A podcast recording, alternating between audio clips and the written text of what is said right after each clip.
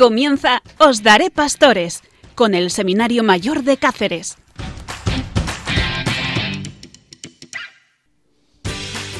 Buenas noches a todos. Estamos aquí en Radio María en os daré pastores una noche más para que eh, todos vosotros os podáis deleitar de algo que para nosotros es un tesoro, la vocación.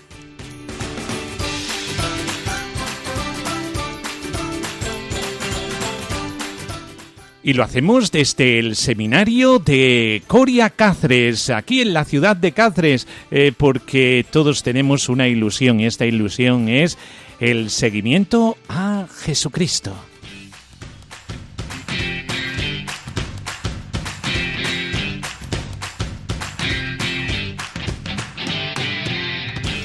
Y lo hacemos todos los seminaristas eh, del seminario San Pedro Apóstol y María Inmaculada. Y es que todos estamos locos por evangelizar.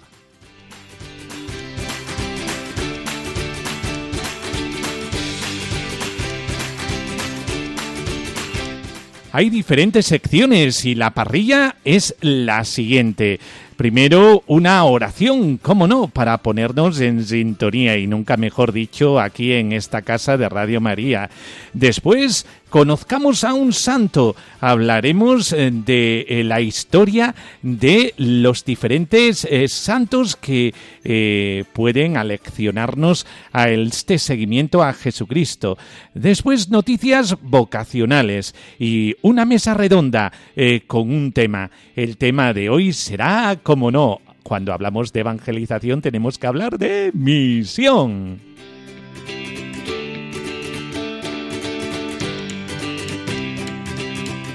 Después Manuel Alejandro, uno de nuestros seminaristas, eh, nos hablará de su testimonio vocacional y haremos una entrevista en la misión.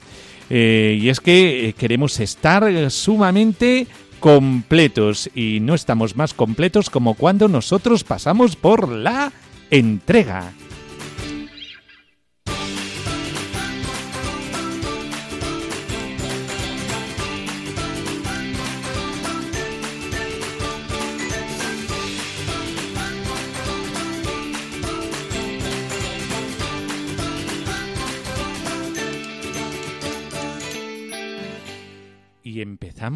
Con la oración.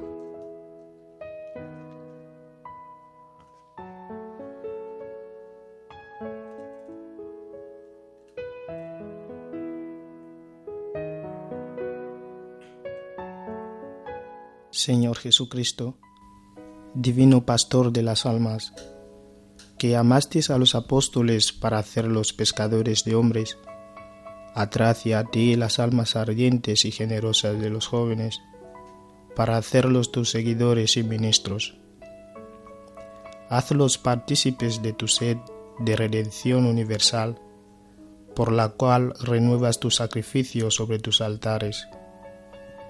Descúbreles el horizonte del mundo entero, donde la silenciosa súplica de tantos hermanos pide la luz de la verdad y el calor del amor para que, respondiendo a tu llamada, prolonguen aquí en la tierra tu misión, edifiquen tu cuerpo místico, la iglesia, y sean sal de la tierra y luz del mundo.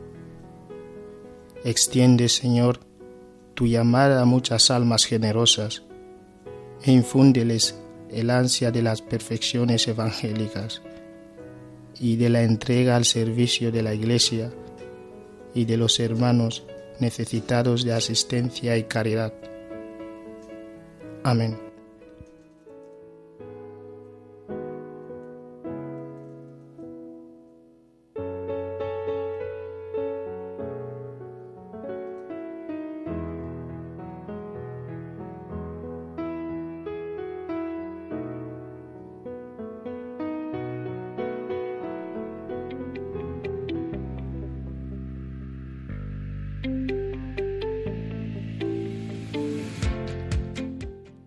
Testimonio de los Santos.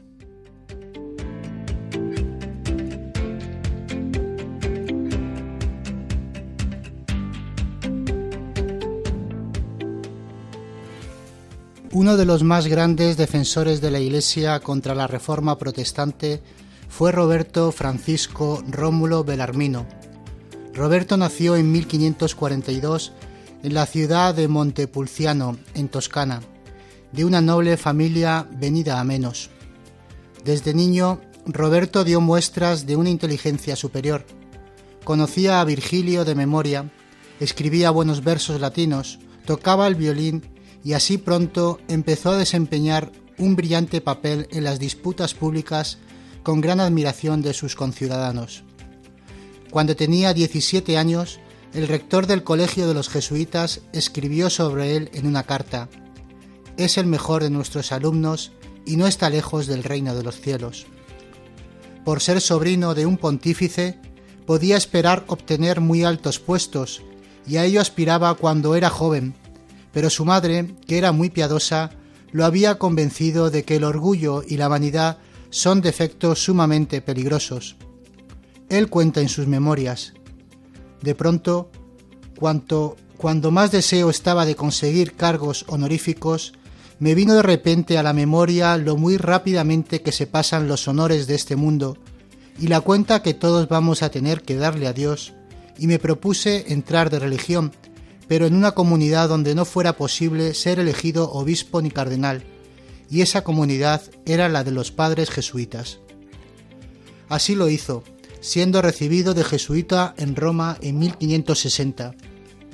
¿Quién le iba a decir a San, Roberto que Dios tenía destinado a ser cardenal? Al principio, los sermones de Roberto estaban llenos de frases de autores famosos y de adornos literarios, para aparecer como un muy sabio y literato.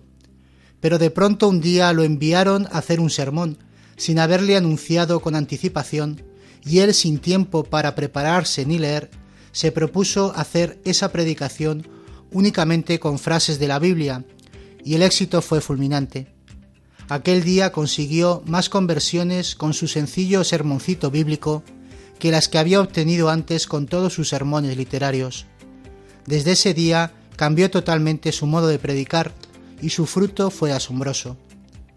Después de recibir la ordenación sacerdotal en Gante en 1570, ocupó una cátedra en la Universidad de Lovaina.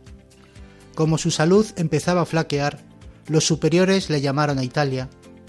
San Carlos Borromeo trató de que le destinasen a Milán, pero fue nombrado en 1576 para ocupar la nueva cátedra de Teología Apologética de Controversis, es decir, la defensa de la ortodoxia católica en la Universidad Gregoriana.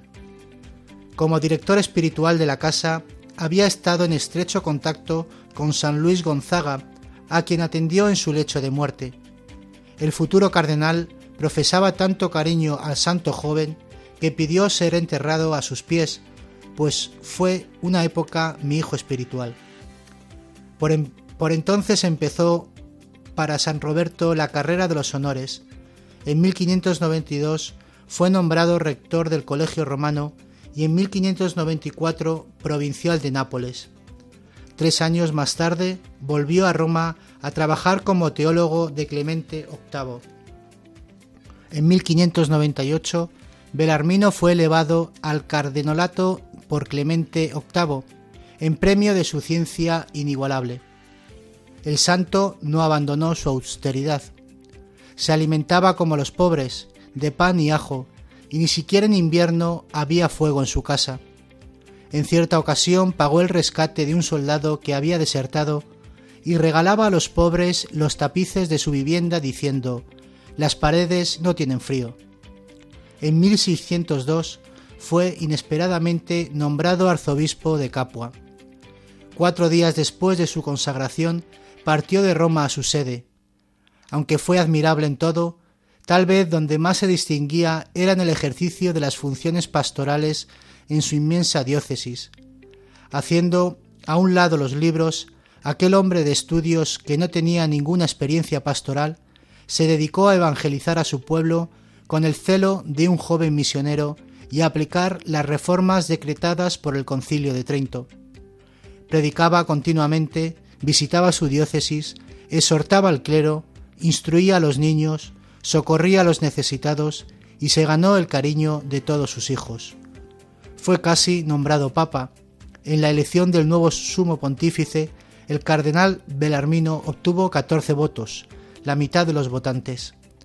San Roberto era amigo de Galileo Galilei, a quien dedicó uno de sus libros. En 1616 se le confió la misión de amonestar al gran astrónomo, pero en su amonestación, que Galileo tomó muy bien, se limitó a rogarle que propusiese simplemente como hipótesis las, teorías que no estaban todavía aprobadas.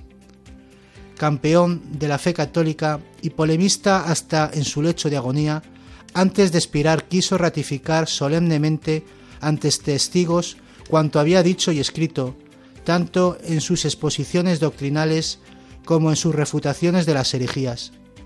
Murió el 17 de septiembre de 1621, canonizado en 1928 y en 1931 proclamado doctor de la Iglesia.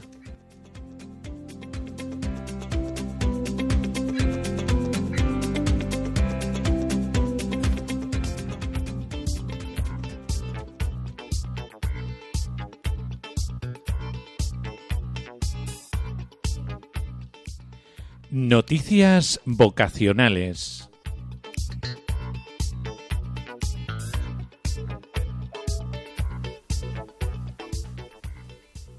La Archidiócesis de Granada abrirá un colegio vocacional diocesano que comenzará de manera oficial en el curso 2020-2021, pero en el mes de octubre se abrirá una oficina de información para quien desee más documentación al respecto según informa la web de la Archidiócesis de Granada.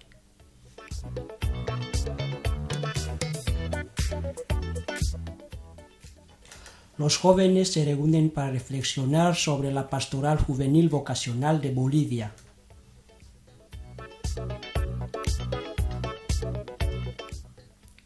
El obispo francés Monseñor Xavier realizó un espectacular salto en paracaídas para animar a los jóvenes a arriesgarse, a saltar a lo desconocido y responder a la vocación sacerdotal o religiosa.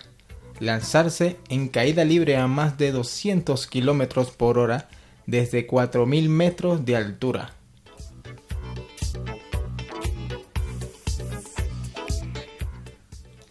Este es el periodo que el Papa Francisco realizó a la Orden de los Trinitarios que vayan al encuentro de los jóvenes cercanos y lejanos de la Iglesia.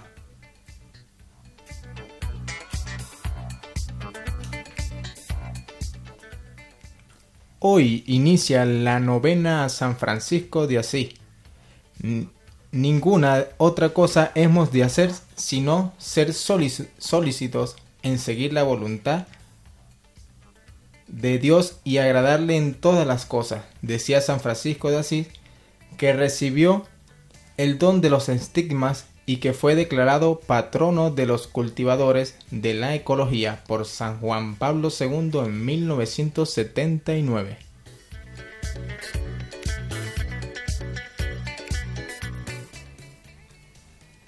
El Papa Francisco pide trabajar hasta el cansancio y con paciencia por las vocaciones.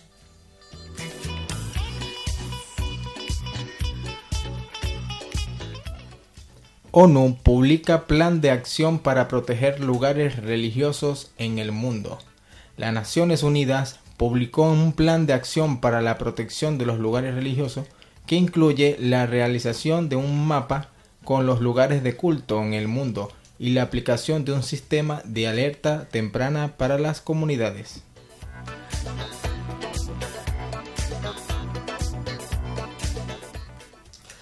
Las religiosas administrarán parroquias en Chile por faltas de sacerdotes.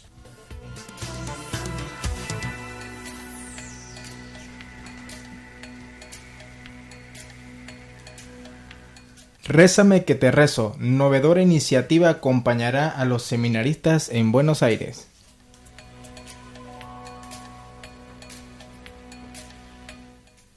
El Instituto Teológico del Seminario Diocesano de Coria Cáceres aperturará el curso 2019-2020 el viernes día 27 de los Corrientes sobre las 19 horas y un seminarista don Joaquín Martínez Ramírez recibirá, será instituido acólito y la misa será presidida por el Monseñor don Francisco.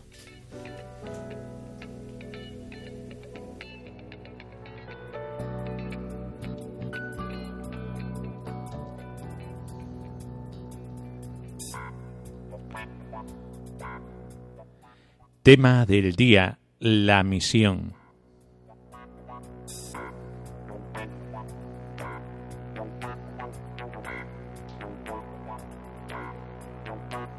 Bueno, pues este es nuestro tema de hoy, eh, la misión y la misión como eh, la finalidad de una llamada, porque Dios nos ama y porque nos ama cuenta con nosotros y al contar con nosotros nos envía. Eh, y nos envía para una misión. Y de esto es de lo que vamos a hablar en esta noche eh, sobre la misión. Y es que en un seminario diocesano se puede hablar de la misión. Eh, pues sí, primero porque todos nosotros estamos llamados a ser misioneros allí donde estamos, en el día a día cotidiano, es decir, que cualquier oyente es un misionero y es misionero en su trabajo, es misionero en su hogar, es misionero en, eh, eh, la calle, eh, es misionero en la sociedad. Todos estamos llamados a ser misioneros. Y esto es lo básico, es decir, esto es de básica de cristiano. pero también nosotros estamos llamados a un país de misión. Eh, nosotros llamamos países de misión a los países eh, de Hispanoamérica, eh, de África, de Asia, pues hay una mayoría que no conoce el Evangelio de Jesucristo. Aunque también en España podemos decir que ya es también país de misión. ¿Por qué? Porque solamente hay que mirar nuestros pueblos nuestro mundo rural y darse cuenta que primero por la escasez de vocaciones sacerdotales eh, cada sacerdote lleva eh, cuatro pueblos por lo menos en nuestra diócesis es así. Y se ha convertido en una verdadera misión porque muchos hay alejados del Evangelio no conocen el Evangelio. Podemos decir también que España es una tierra de misión. Eh, de hecho en los seminarios hay mucha presencia de jóvenes de otros países. ¿Por qué? Porque echamos las redes en este país y resulta que todos los que son invitados eh, tienen excusas para no tomar el banquete de su Señor.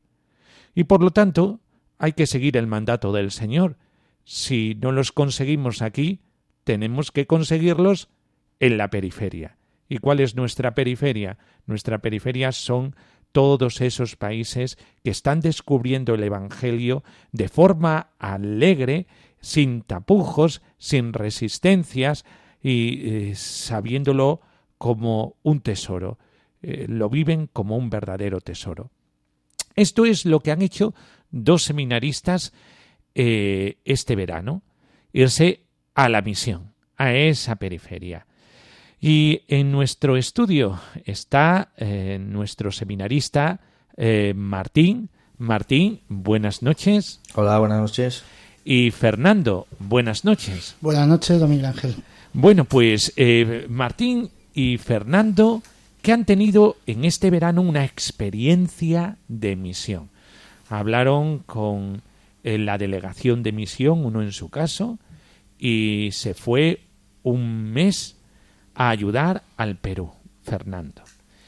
Y otro, pues siendo presidente de una ONG de ayuda al mal llamado tercer mundo, nosotros podemos llamar la centralidad de la Iglesia, tampoco podríamos llamarla periferia de la Iglesia, porque realmente es el centro del amor de Jesucristo, los preferidos de Jesucristo. Pues se fue a Kenia. ¿A qué? A montar allí una tremenda, porque eh, empezó, nunca mejor dicho, a montar un... Eh, bueno, ya no lo contará él, ya no lo contará él, a ver qué, qué, qué es lo que hizo allí. Eh, bueno, pues empezamos con Perú. Y Fernando, ¿qué hiciste en esta misión del Perú, un seminarista en Perú? Bueno, pues yo creo que una de las cosas que uno va a hacer allí, pienso que no es tanto hacer, sino en mi caso por lo menos a observar, ¿no? A observar, a conocer y a vivir pues pues a la iglesia universal, ¿no? De, aquel de aquel país, de aquel de aquel trocito de cielo, como se llamaba o como decían el Liemebamba, un pueblecito montañero en, en el distrito de, Amazonas, en donde la diócesis de Badajoz lleva muchos años eh, teniendo una misión mm, con, con, una casa hogar para niños eh, pues que viven digamos en esas periferias que, que son educados allí y, y bueno pues donde se comparte la fe con, un misionero apoyando a toda aquella zona, pues bastante, digamos, alejada de, de las grandes ciudades, en, en, como digo, en montaña, en pueblos de altura y de difícil acceso.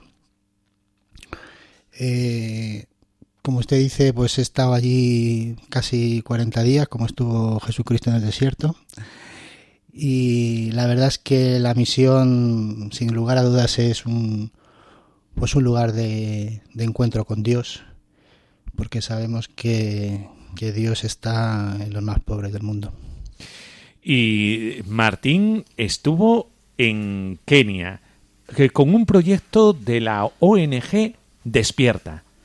Eh, Martín, ¿qué hiciste allí en Kenia? Exacto, un proyecto de la ONG en Kenia, me fui a de una ONG en Almendralejo, me fui a Kenia, a una de las regiones más deprimidas económicamente, que es la zona de la región de Machacos, en la localidad de Mbuni, eh, a trabajar directamente en un orfanato donde hay 150 niños y niñas atendidos por tres monjitas franciscanas de la India, de la región de Kerala, y que bueno pues sin escasos con los escasos medios que tienen pues llevan adelante este centro eh, pues todo lo bien que pueden no entonces nosotros a través de la ONG ya este es el segundo año el año que viene si Dios quiere será el tercero pues hemos eh, dotado al centro de electricidad agua corriente a base de placas solares eh, hemos puesto grifos, agua caliente y agua corriente y hemos puesto también una lavadora industrial para que las monjas ya no tengan que lavar más a mano porque son tres para 150 niños. Y luego, bueno, pues la actividad más importante que hemos hecho ha sido la construcción de tres invernaderos de 120 metros cuadrados cada uno para el cultivo de, para el autocultivo de, de frutas, verduras y hortalizas propias de ellos, que ellos las cultivan y ellos las consumen, ¿no?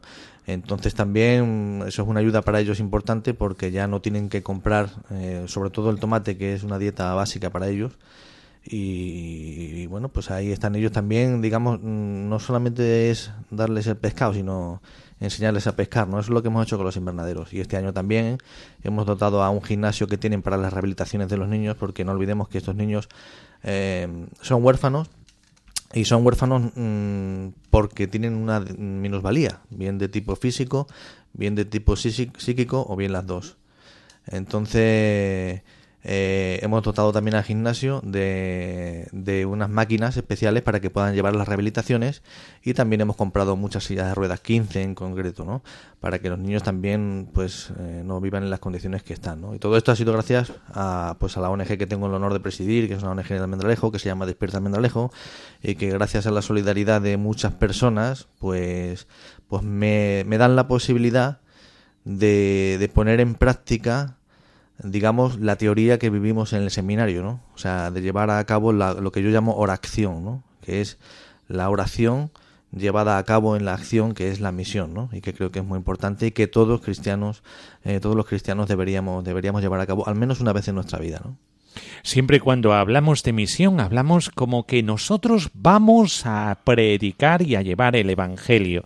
Eh, pero seguro, seguro que cuando habéis llegado allí eh, os ha aportado mucho la misión. Es decir, no solamente es ir allí para vosotros dar de lo vuestro, no, no, no, para la entrega, sino que allí mm, tenemos una lección enorme, una lección de vida, eh, que es lo que aporta la misión a el pies del misionero que va allí, a los pies del mensajero que va allí. ¿eh? Eh, Fernando, eh, ¿qué te aportó a ti? ¿Qué lección te has llevado de la misión? Bueno, pues efectivamente, más que, como usted dice, don Miguel Ángel, ir a evangelizar, los pobres, los enfermos, la gente necesitada nos evangeliza a nosotros, ¿no? Digamos que todos ellos, a pesar de pues de los problemas que puedan, puedan tener, mm, son el, tesoro de, de, nuestra iglesia. Nuestro obispo a veces lo recalca que los enfermos son el tesoro de la iglesia y así lo creemos porque sin ellos pues realmente nuestra misión no tendría mucho sentido, ¿no? Así que, como usted dice, recibimos más que, que damos y nos damos cuenta que hay algunas diferencias con, con, la fe que vivimos en, en Europa. Ellos eh, allí tienen una fe, digamos, no, no tan racional, no tan especulativa, no, no confían tanto las personas eh, en la razón, sino que tienen una fe más sencillita, sin, sin, grandes, sin grandes conocimientos, pero sobre todo muy de corazón. Es un, una fe eh, pasada por, por el corazón más que por la cabeza, ¿no? Y, bueno, pues también mm, le gusta a uno mucho el haber vivido pues esa sed de Dios que tienen en, en las parroquias. Quizá no tengan tanta prisa la gente por, por salir corriendo, digamos, de alguna manera de las iglesias, ¿no? Ellos están acostumbrados a largas homilías, no les importa, no que no les importe, les gusta escuchar la palabra de Dios, les gusta eh, llenar su alma de, de esa palabra del sacerdote. Y bueno, pues de todo esto, de todo esto se aprende, ¿no? Como, como decía al principio, pues pienso que, que todas estas personas no, no se evangelizan más que, que nosotros a ellos, porque uno iba, si es verdad, con, con la intención de, de comunicar, bueno, pues todo lo aprendido a lo largo de estos años de seminario, todos los conocimientos, pero se ha dado cuenta uno que, que más que más que razón es necesario corazón. ¿Cuánto tenemos que aprender de estas iglesias? Benedicto XVI, cuando visitó África, hablaba de la viveza y la juventud mm, africana, la viveza de esas iglesias. Eh, Martín, eh, ¿Qué te ha aportado a ti la misión de Kenia? Bueno, pues eh, digamos que puedo decir que me lo ha aportado todo. No, no concretamente la de Kenia, sino la misión en general, ¿no? Porque yo este año viendo las fotografías que Fernando nos enseñaba a principio de curso, pues recordaba pues que hace ya casi 10 años esa misión que llevaba él fue la que llevé yo, bueno, la zona más bien, ¿no? Mi primera misión fue precisamente en esa misma zona donde ha estado él, en Perú, en la región Amazonas, la provincia de Chachapoyas, reconstruyendo iglesias que se habían caído por un terremoto, ¿no? Cuando llegas allí, crees que vas a cambiarlo todo y vas con todas las ganas del mundo y, empiezas a vivir tus primeras experiencias que te van trastocando y te van cambiando pues todos los, los esquemas, ¿no? Recuerdo allí un sacerdote llamado Juan de Dios, que cuando me dijo que llevaba 45 pueblos él solo, pues a mí, como se suele decir, se me caían los palos del sombrajo, ¿no? Cuando muchas veces nosotros nos quejamos aquí eh, por llevar dos o tres, y bueno, pues eso te va, te, va curtiendo y te va enseñando muchas cosas para cuando, si Dios quiere, el día de mañana seamos sacerdotes, ¿no? No, no, no quejarnos, no, no, bajar los brazos, acordarme de Juan de Dios, que si Dios quiere lo tendríais siempre presente, porque será para mí un modelo, ¿no? Cómo iba a todos los pueblos y cómo llegaba a todos ellos andando en burro, en camioneta, y llueva, haga frío, haga calor, para atender a unas pequeñas comunidades muchas veces de 20, de 30 personas, ¿no? Eh, ahora, como decía usted, precisamente donde ha estado el Papa, ese también fue un proyecto muy bonito en Madagascar. En yo trabajé en Madagascar en la prisión de Antanimora, en la capital, en Antananarivo. Y, bueno, pues uno ve en los rostros de aquellos chicos que eran presos, porque allí desde los desde los ocho años se puede ir a la cárcel por robar una gallina. Y bueno, pues las condiciones del país hace hacen que, que, sea muy común ¿no? que un niño pues, robe una gallina para comer o para su familia.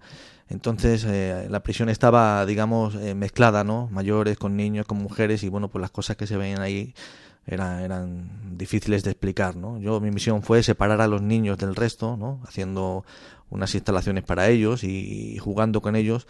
Pues de ahí me llevé pues como un niño, a pesar de estar encarcelado, puede llegar a ser tan feliz con una pelota, o más aún con una visita, ¿no? Una visita que le haga el blanco, ¿no?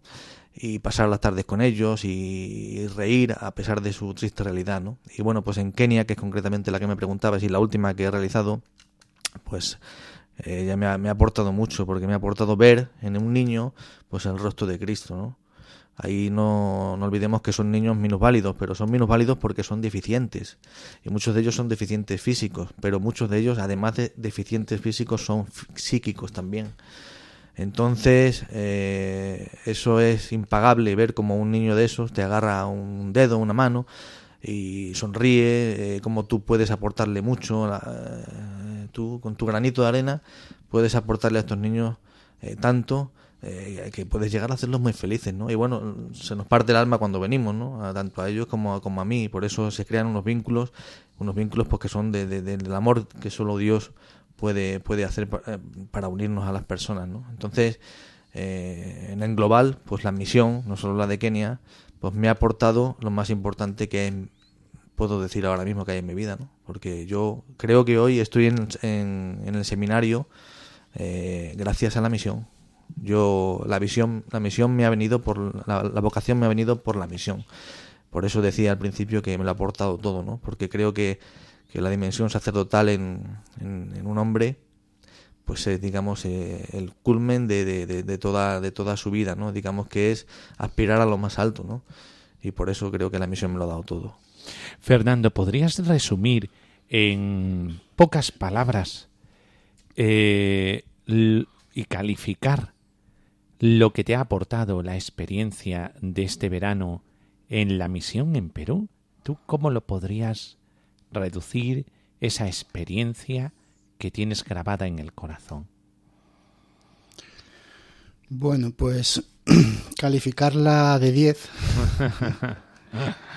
Yo creo que estas experiencias para, para cualquier persona pues son muy enriquecedoras y, para, cualquier, para cualquier seminarista pues más aún, ¿no? Porque está uno en contacto primero con, pues, con gente necesitada y, y, bueno, pues también es verdad que aprendes de, de los misioneros muchos, de su forma de trabajar, de la visión que te pueden aportar, de su entrega, ¿no? Y bueno, así en pocas palabras, ahora mismo no sabría qué decir, es eh, magnífico. Yo la verdad es que eh, pues animo a, a todos aquellos personas, incluso a los jóvenes, ¿no? Que empiecen que empiezan pues teniendo algún tipo de inquietud a que a que tengan una experiencia de esta en, en sus tiempos libres durante el año en, en verano que hay tanto tiempo no porque como digo, pues son experiencias que uno suele encontrarse con el Señor. Y es muy bueno para, para todos aquellos jóvenes que muchas veces, pues incluso ya de jóvenes están desilusionados de la vida. El encontrarse con, pues con la dureza de algunas realidades para que puedan afrontar el, el día a día con, con más alegría y, y permitan agradecer a Dios tantas cosas como, como tenemos. Sintéticamente, Martín, ¿qué te ha aportado la experiencia de este verano?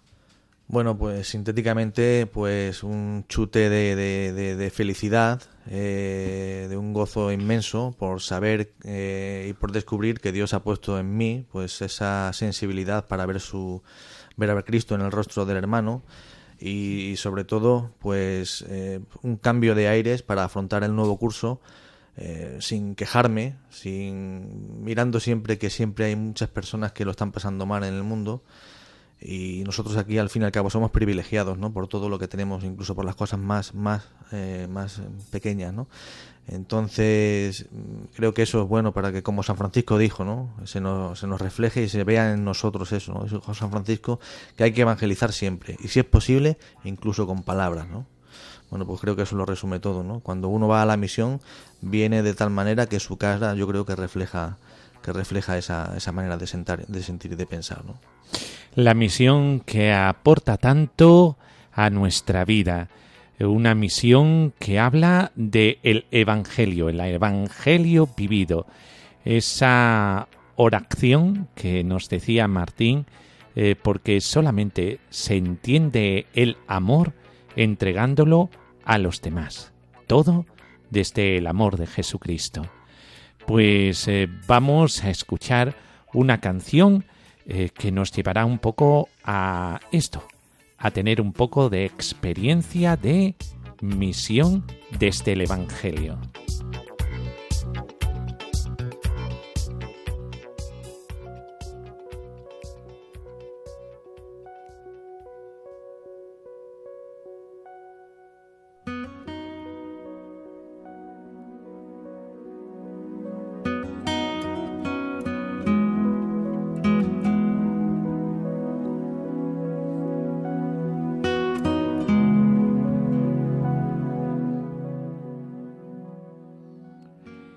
Testimonio de un seminarista.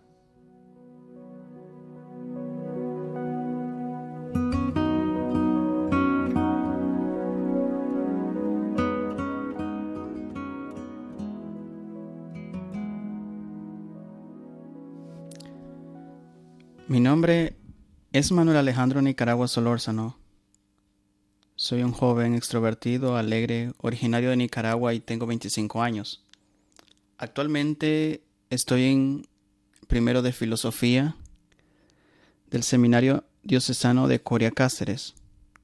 Fui misionero, estuve de misiones en mi país, en Guatemala y en México, y ahora Dios decidió que me viniera a estas tierras extremeñas, en donde con la gracia de Dios y la ayuda de la Virgen me formaré para ser sacerdote diocesano. Me gusta leer, bailar, más que todo la salsa. Salir con mis amigos, escuchar música, ir al cine y jugar fútbol. Desde pequeño sentí el deseo de servir a Dios y a los demás como sacerdote. Era un niño que le gustaba rezar e ir a misa. Fui monaguillo por seis años en mi parroquia. De pequeño jugaba con mis primos que yo era el sacerdote y celebraba la misa. Fui creciendo y ese deseo se hacía mayor.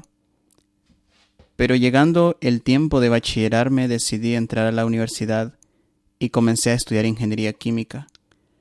Pero no era mi camino. Me fui a México y estuve en dos comunidades religiosas.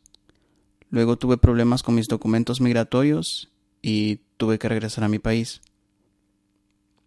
Estando en Nicaragua, recibí la invitación de venirme a España y no la pensé dos veces acepté porque es algo que quiero y me siento feliz de lo que hago. Siempre le digo a los jóvenes que Dios no quiere, quiere, perdón, que seamos felices donde sea, donde tanto Él como uno mismo quiere. Se va a llegar la plenitud de la felicidad ahí. Les digo además que hay que hacer lo que a uno le guste, pero sin separarse de Dios ni de sus mandamientos. Me siento contento y feliz de estar aquí en este seminario. Siempre que me encuentro a la gente, eh, le pido que recen por mí, porque sé que la oración es lo que me mantiene firme y fiel a esta llamada que Dios me da para poder cumplir su voluntad en cada momento. Buenas noches, les saluda Robert Muticia, párroco de las localidades de Cedillo, Santiago de Alcántara, Herrera y Carvajo, en la diócesis de Coria Cáceres. Hoy es un día especial. ¿Por qué? Sencillamente porque hoy Martín no será el entrevistador, sino el entrevistado. En el programa de hoy queremos ofrecer el testimonio de un misionero, y como Martín se encuentra actualmente en Kenia, hemos pensado que sería bueno conocer el punto de vista de un seminarista que, además, es misionero. Martín Bermejo es seminarista y acaba de terminar los estudios de filosofía en el Seminario Diocesano de Coria Cáceres. Además, es presidente de Despierta ONGD, una entidad sin ánimo de lucro afincada en el Almendralejo y con la que se desarrolla proyectos de cooperación internacional en diversos países. Acaba de publicar un libro titulado Católicos Light, un libro para católicos valientes, el cual saldrá la luz, si Dios quiere, el próximo mes de septiembre. Ha sido músico en diversas formaciones musicales, algunas de ellas de proyección nacional. Actualmente se encuentra en Kenia, donde desarrolla un bonito proyecto en un centro de acogida de niños minusválidos, tanto físicos como psíquicos, muchos de ellos huérfanos. Pues bien, Hoy vamos a tratar con él un tema muy importante, no solo para los seminaristas, sino para todos en general, la dimensión misionera. Martín, muy buenas noches. Hola, buenas noches Robert y muy buenas noches también a todos los oyentes de Os Daré Pastores de Radio María. Antes de nada, cuéntanos, ¿dónde estás ahora mismo y qué estás haciendo? Bueno, pues me encuentro actualmente en Kenia, un país que tú conoces muy bien porque es tu país, eh, en la localidad de Mbuni, en la región de Machacos. Estoy en un centro de acogida de niños minusválidos, tanto físicos como psíquicos, como bien has dicho en la introducción, llamado San Mary Rehabilitation Center. Y aquí en este sitio, bueno, pues actualmente hay 150 niños y niñas con diversos eh, grados de minusvalía, tanto física como intelectual. ¿no? Y aquí estamos, en un proyecto que viene durando ya dos años, a través de la ONG almendralejense Despierta ONGD, y bueno, pues eh, el proyecto consiste en que el año pasado pusimos eh, electricidad y agua corriente para las duchas, así como un invernadero para el cultivo de tomates para su autoconsumo y una lavadora industrial para que las tres monjas franciscanas de la India que llevan este centro pues no tengan más que lavar a mano, sino que lo puedan hacer a máquina. Y este año, pues el proyecto consiste en la instalación de dos invernaderos más. ¿Eh? Eh, son invernaderos grandes, de más de 120 metros cuadrados cada uno. También para el consumo propio, también de, tomate y de chucuma wiki, una, una verdura que es muy, muy conocida aquí, que se come todos los días. ¿no? Entonces este año haremos eso y además también compraremos una serie de equipos que necesitan los niños para el buen desarrollo de este, de este centro.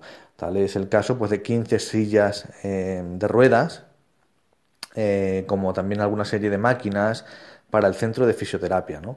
Pues máquinas para dar masajes, para, para fortalecer los músculos o incluso eh, lámparas de rayos infrarrojos, en fin, todo lo que un centro de rehabilitación necesita. Explícanos, ¿qué es eso de la dimensión misionera y cómo de importante es? Bueno, pues la dimensión misionera eh, yo creo que es aquella dimensión a la cual todos los creyentes estamos llamados. Y es aquella a, los que, a la que los creyentes estamos llamados porque es aquello a lo que nos combinó Cristo, ¿no? Eh, al mundo entero y proclamar el Evangelio. Eh, no solamente se trata de dar pan al que tiene hambre, se trata también de llevar a Cristo a los sitios donde aún no, le conocen o sitios donde sí se le conoce, pero hay que fortalecer más su presencia, ¿no? Con el vínculo de la, de la caridad, de la unión, para llevarles la fe y sobre todo la esperanza en un futuro mejor. Eh, es venir a celebrar con, con, esta gente, pues la Eucaristía, eh, la fracción del pan, es venir a hacerles compañía, a sufrir con los que sufren, a llorar con los que lloran, pero también a reír con los que ríen y acompañarlos en su camino. ¿no? La dimensión misionera es, es, fundamental para la vida del hombre, no solamente de, digamos, de quien recibe esa ayuda, ¿no? Sino también, como yo suelo decir a la gente, mm, nos vendría muy bien a todos los europeos al menos un mes, un mes de nuestra vida pasarlo en una misión o en una cooperación internacional, ¿no? Eh, ¿Por qué? Porque normalmente el que viene a traer algo piensa que trae, y es verdad que trae, pero una vez que termina, una vez que regresa a su casa, se da cuenta de que se lleva mucho más de lo que ha traído. ¿no? Por eso la dimensión misionera yo creo que no solamente ayuda a crecer a aquellos que la reciben, ¿no? la ayuda, ¿no? sino también a aquellos que, que vienen dispuestos a dar algo más de sí, ya no solamente su dinero, que es importante, que es necesario y que sin él no se podrían hacer estas cosas, sino también su tiempo, que es igual o tan necesario como el dinero. Entonces, ¿estamos todos llamados a ser misioneros? Pues indudablemente sí. Si bien es verdad que, que cuando hablamos de misioneros hablamos de, de, de un plus más, eh, podemos hablar de cooperación internacional, podemos hablar de ayuda que ofrece una ONG o podemos hablar también de, de misión. ¿no? Eh, esa, esa, componente de la misión, ese plus que tiene la misión, digamos, más que la cooperación internacional, que es la que puede brindar una ONG, pues es la que la, la, diferencia que marca la Iglesia, ¿no? Es Cristo, ¿no? Eh, por eso no es lo mismo ser misionero que cooperante. Todos estamos llamados a ser misioneros, sí, incluso los no creyentes. Bueno, los no creyentes eh, muchas veces eh, es verdad que hacen las cosas con otros fundamentos, pero sí es verdad que cuando llevan la ayuda y sobre todo su cariño a los sitios donde se les necesita, está llevando el amor de Dios, indudablemente, aunque ellos no lo sepan. Todos estamos llamados a ser misioneros, sí, todos estamos llamados, sobre todo los creyentes, eh, porque esa es una dimensión fundamental de nuestra vida, no solo la intelectual, no solo la comunitaria, no solo la, la humana, eh, la, la, dimensión misionera es fundamental, porque es que cuando hacemos misión no solo estamos ayudando a los demás, nos estamos ayudando a nosotros mismos, pero sobre todo porque cuando hacemos misión estamos cumpliendo el mandato del Señor. ¿Es por eso que la ONG que presides se llama Despierta? Bueno, la ONG que tengo la gran suerte de presidir, y digo la gran suerte porque, porque me ofrece la oportunidad de estar hoy aquí, ¿no? en, en Kenia, y desarrollar este tipo de proyectos, como antes lo hemos desarrollado en otros países del mundo, ¿no? Eh, pues sí, se llama Despierta precisamente por eso, porque creo, eh, y los que formamos esta ONG así lo creemos también, que es necesario despertar conciencias. Es, es, necesario que el hombre, eh, el hombre occidental, sobre todo, nosotros ahí en España lo sabemos bien, despierte de una vez de ese letargo que tiene, eh, descubra su dimensión religiosa, su dimensión misionera, su dimensión, eh, que descubra que descubra que la Iglesia puede ofrecerle mucho más de lo que de lo que piensan, que sean capaces de, de, de sobrepasar esos esos hándicaps que ofrece la, la, sociedad en la que vivimos, ¿no?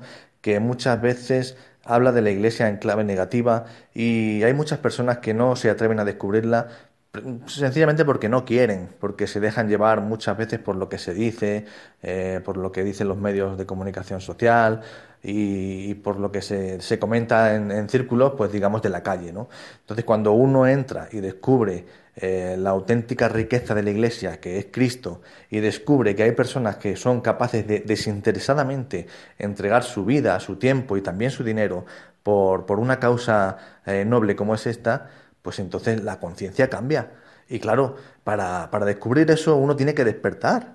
Uno tiene que, salir a la calle, recibir la luz del sol, que es la luz de Cristo, y pues darse cuenta de que, de que, muchas veces estamos equivocados y que estamos metidos en clichés, ¿no? Pero también es cierto que para que uno despierte, pues normalmente también tiene que haber otros que lo despierten. Y hay veces que nosotros, con nuestro testimonio, despertamos conciencias. Eh, si bien es verdad que también hay muchas veces que damos antitestimonio porque somos, eh, somos humanos y por tanto somos pecadores. Y entonces ese, esos errores que cometemos pues son los que, los que usan muchas veces en nuestra contra. ¿no?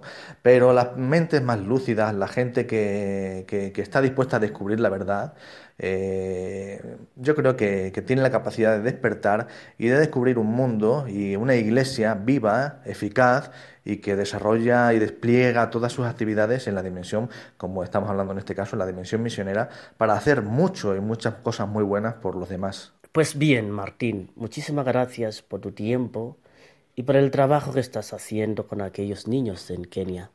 Espero que tanto el libro como la ONG den muchos frutos y a nosotros nos sirvan de ayuda para profundizar más en esta dimensión misionera a la que todos los creyentes estamos llamados. Nada, muchas gracias a vosotros y a todos los oyentes de Radio María. Eh, pues sí, eh, espero eh, que ese libro titulado Católicos Light, un libro para católicos valientes, pues dé muchos frutos, porque precisamente ese título lo que quiere evocar es precisamente lo necesario que es que despertemos, ¿no?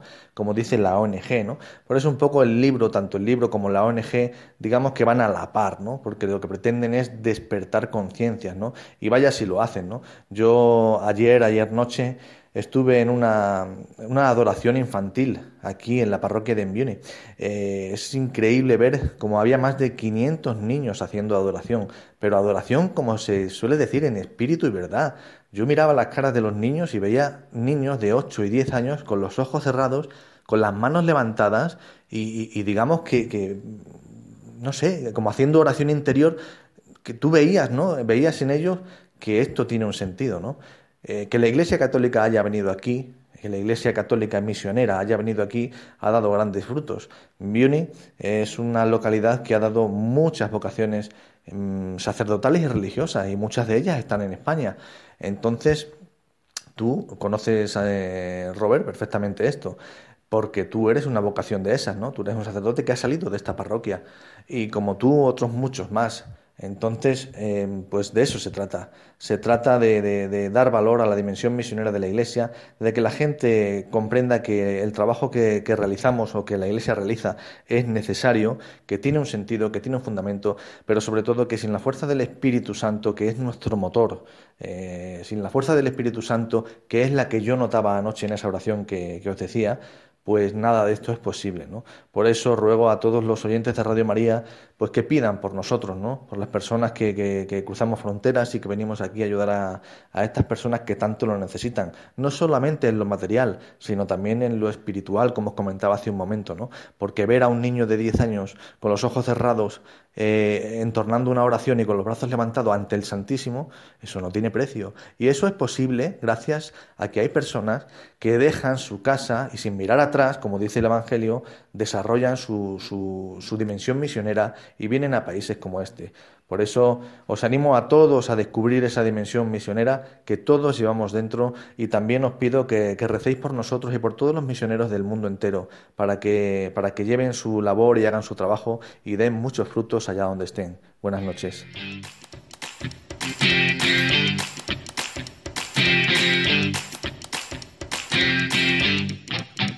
Bueno, y en este eh, veranillo del membrillo, el veranillo de San Miguel famoso, sobre todo en nuestra tierra, porque hoy hace un calor aquí en Extremadura tremendo. Eh, qué bien cae un testimonio refrescante como el que hemos escuchado, y es que tenemos mucho que decir porque son grandes las maravillas que Dios hace en nosotros, haciéndonos eco del Magnificat, eh, porque toda vida que dice sí a Dios se convierte en un verdadero Magnificat. Pues con esto terminamos aquí en Os Daré Pastores desde el seminario de Coria Cáceres y terminamos con la bendición, la bendición de Dios Todopoderoso. Padre, Hijo y Espíritu Santo, descienda sobre vosotros. Amén. Pues ánimo adelante y a decirle a Dios que sí.